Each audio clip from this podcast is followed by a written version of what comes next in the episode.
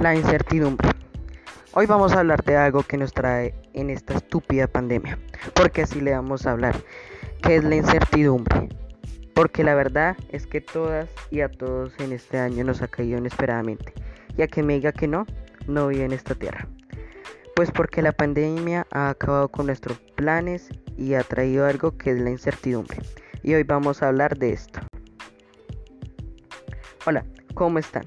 Hoy siento que tengo ganas de hablar de algo con ustedes. ¿Cómo va su pandemia en el 2020? ¿Bien? No lo creo. El año 2020 es el año donde haces un plan y ese plan irse por la borda. Y fíjense que a mí me ha pasado.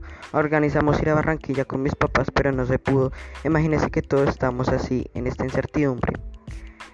Y es que ya es noviembre y este año se siente donde aprendimos que no podemos planear y que estemos que estar pendientes como está la día.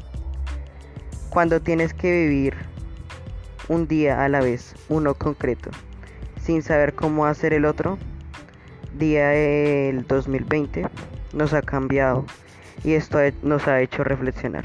Yo mismo de verdad ya estoy harto, porque la verdad me está tomando decisiones por mí nada emocionado.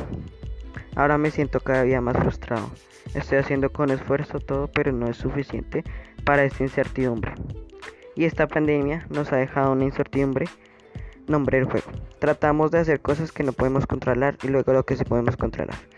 El objetivo es controlar lo que sí puedes controlar.